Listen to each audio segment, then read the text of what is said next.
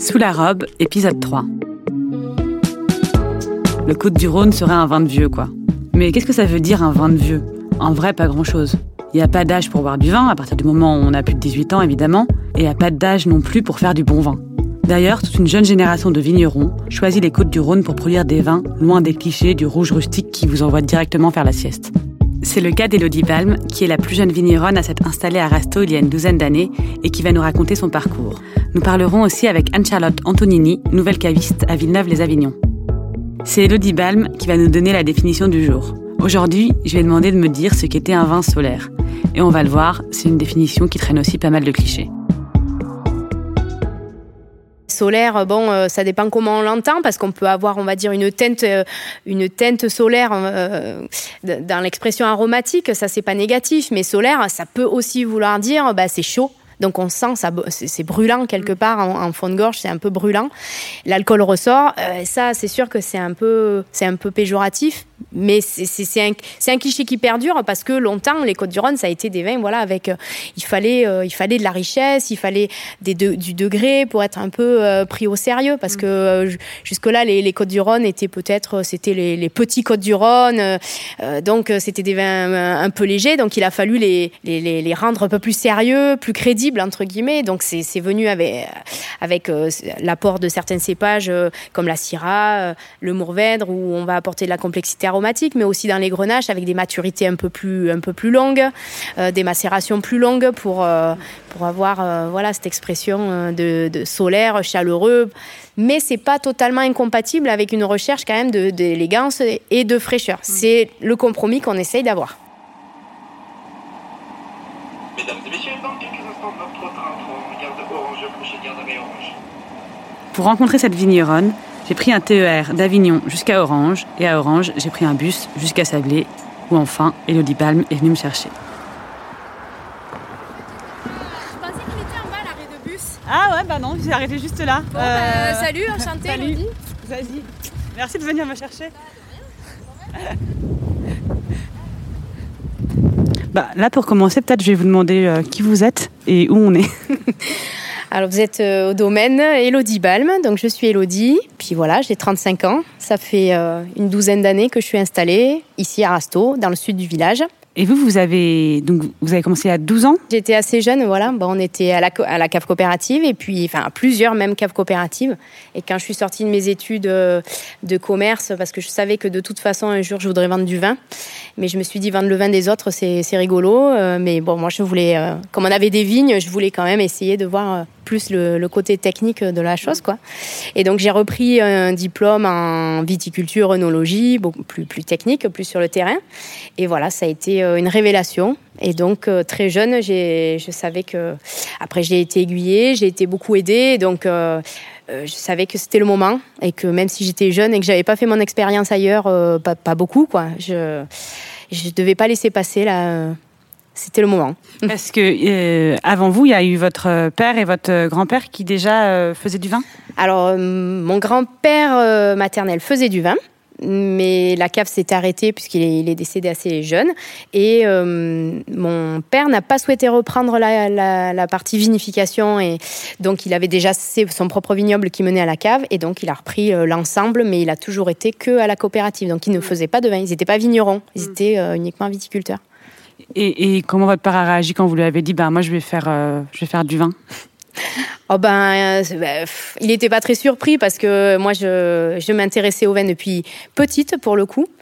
Forcément, c'est un peu flippant quand même. Même pour lui, ça a été compliqué de, de l'intégrer, de se dire bon, elle va faire un métier que je connais pas bien parce qu'il vinifiait pas. Donc euh, les vignes, il était prêt à m'épauler et c'est ce qu'il fait toujours euh, à l'heure actuelle. Mais après la cave, c'était vraiment mon propre choix. Donc ouais, ouais, ça a été, c'était une aventure. Mm. Mais bon. Est-ce qu'il y a une nouvelle génération de, vignerons, vigneronnes comme toi qui, s'installent et qui, avec qui tu peux euh, échanger sur ces problématiques-là aussi? Les, jeunes qui s'installent, ils sont pour l'instant tous un peu de ma génération. Il y a, il y a, il y a, des, il y a des jeunes aussi. Hein. Il y a un jeune sur OX, je pense à quelqu'un qui a 23 ans, donc il fait le même parcours que j'ai fait.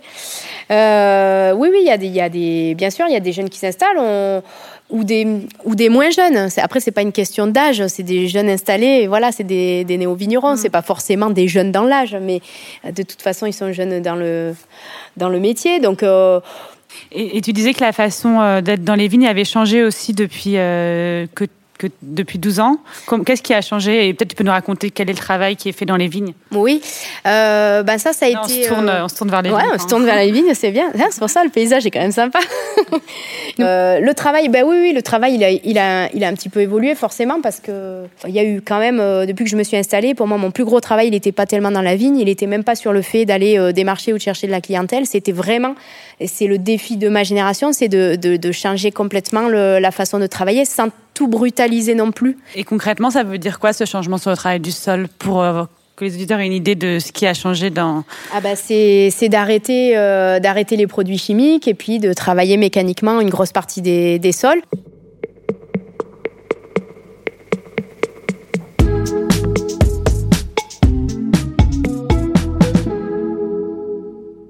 Marrant, c'est que toi, quand même, tu as une sacrée force pour euh, récupérer les vignes et ensuite, quand même, c'est toi presque qui a peut-être, je sais pas, un rôle de transmission pour euh, montrer à la génération d'avant qu'on peut faire autrement en faisant bien, sans, avec, moins de, avec moins de chimie. Bah oui, c'est toute la complexité parce que bah, j'ai forcément euh, éternellement j'aurai 30 ans d'expérience de moins que la génération précédente que donc on a moins de poids. C'est aussi le milieu agricole. Ça, c'est le côté très terre à terre du truc. Non seulement on a 30 ans de moins, et en plus, euh, on est une femme. Donc, euh, forcément, on a un peu moins son, son mot à dire. Donc, oui, ça, oui c'est difficile. Depuis, depuis euh, le début, c'est un, un peu un challenge plus qu'un combat. C'est pas un combat parce que ça se passe relativement bien, mais c'est un challenge de se dire bon, il va falloir tout, un peu tout changer. Alors que ce travail-là, jusque-là, je voilà, je le maîtrise pas bien non plus. Et, comment, euh, en 12 ans, ça a évolué les discussions avec euh, ton père? Est-ce qu'il a un peu changé de point de vue sur le conventionnel?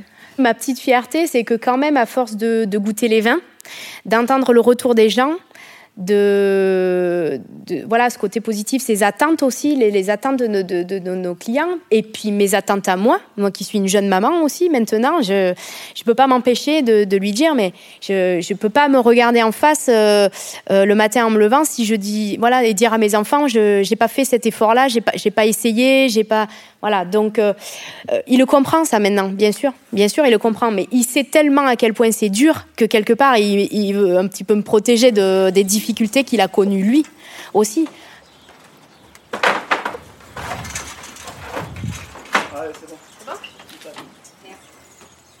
On part deux minutes des vignes d'Elodie Balm pour rencontrer une autre femme qui travaille aussi dans le vin. Marie-Charlotte Antonini, toute nouvelle caviste à Villeneuve-les-Avignon. Elle va nous expliquer, entre autres, pourquoi les Côtes-du-Rhône est une appellation qui mérite d'être connue. Je suis dans la région d'Avignon depuis 4 ans. J'ai quitté Paris où j'étais journaliste pour euh, changer complètement de vie et euh, me passionner par le vin. Et, là, tu ouvres euh, ton premier lieu Voilà, j'ouvre mon premier lieu, j'espère, dans un mois, à côté d'Avignon, à Villeneuve-les-Avignon. voilà, un lieu que je souhaite. De découverte et chaleureux où on boit des, des coups sympas, on découvre des petits vins, des vins de la région ou d'ailleurs, tout dans le respect des producteurs et surtout de, la vigne aussi, de l'agriculture. Quoi. Et toi, qu'est-ce qui te plaît dans cette région, bah, pour, le, pour le vin en particulier? Bah, ce qui me plaît, c'est que finalement, elle est quand même super riche. On a l'impression que, effectivement, dans les Côtes-du-Rhône, on va boire que des vins euh, super euh, puissants tanniques, alors qu'en fait, euh, au contraire, il y, a une, diversité incroyable de, de vignerons, de vins et de, choix. Quoi. Je pense qu'on peut retrouver plein de choses très très différentes. Et il y a surtout beaucoup de vignerons et de jeunes vignerons euh, super audacieux ici. Toi, tu les as découverts euh, comment ces vignerons? Ben, Ça marche beaucoup forcément par le bouche à oreille et puis euh, par les salons. Moi, je suis très très euh, reconnaissante de tous les gens qui se donnent du mal à créer des salons. Même des fois, c'est des micro-salons, t'en entends pas trop parler et pourtant, tu découvres des pépites. quoi. Et tu as 10-15 vignerons qui viennent faire goûter leur vin sur une barrique. C'est un peu, un peu ambiance cool, mais voilà, c'est très très sympa, c'est festif et puis voilà, tu, tu, tu découvres plein de belles choses. quoi. Est-ce que toi, tu as déjà entendu ce cliché que les Côtes-du-Rhône, c'était un vin euh, de vieux? Vin de vieux, je sais pas. En tout cas, peut-être oui, un, un, vin classique, un vin que qu'on met pas du, qui est pas du tout mis en valeur. Ça, c'est sûr, ouais. Ça, tu l'expliques, euh, tu l'expliques comment? Bah, je l'explique parce que, en tous les cas, en France, on a tendance à mettre plus d'appellations en valeur depuis longtemps, comme euh, le, Bordelais, la Bourgogne, ou euh, par exemple les vins de Loire. Et, euh, les Côtes du Rhône, c'est un peu, c'est vrai que pour moi, c'est un peu le cliché du, je pense, le, le vin pas cher, un peu rustique. Oui, c'est vrai.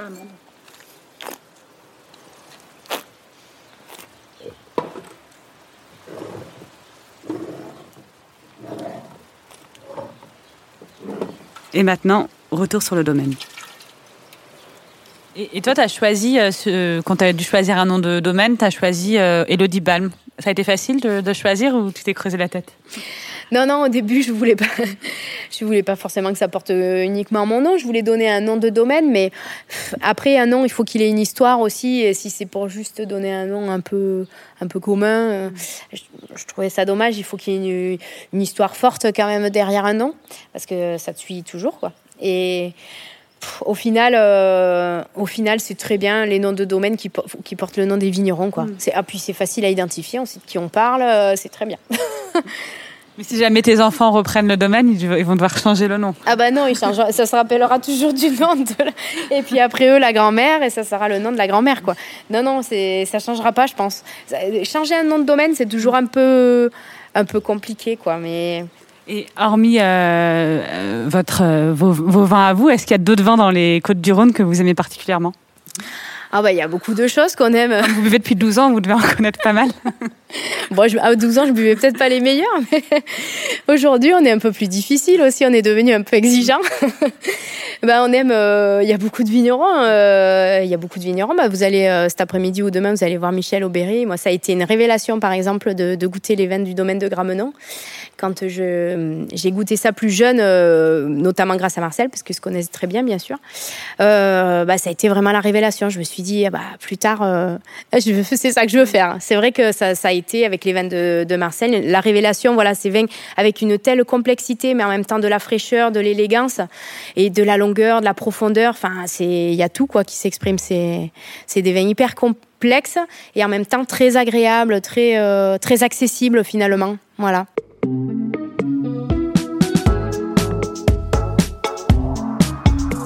Et ça tombe bien, car pour le prochain épisode, on va justement rencontrer Michelle Aubéry au domaine de Gramenon. Elle nous parlera, elle, des vins bio et biodynamiques, pratique qu'elle exerce depuis de nombreuses années. Binge Et n'oubliez pas, l'abus d'alcool est dangereux pour la santé.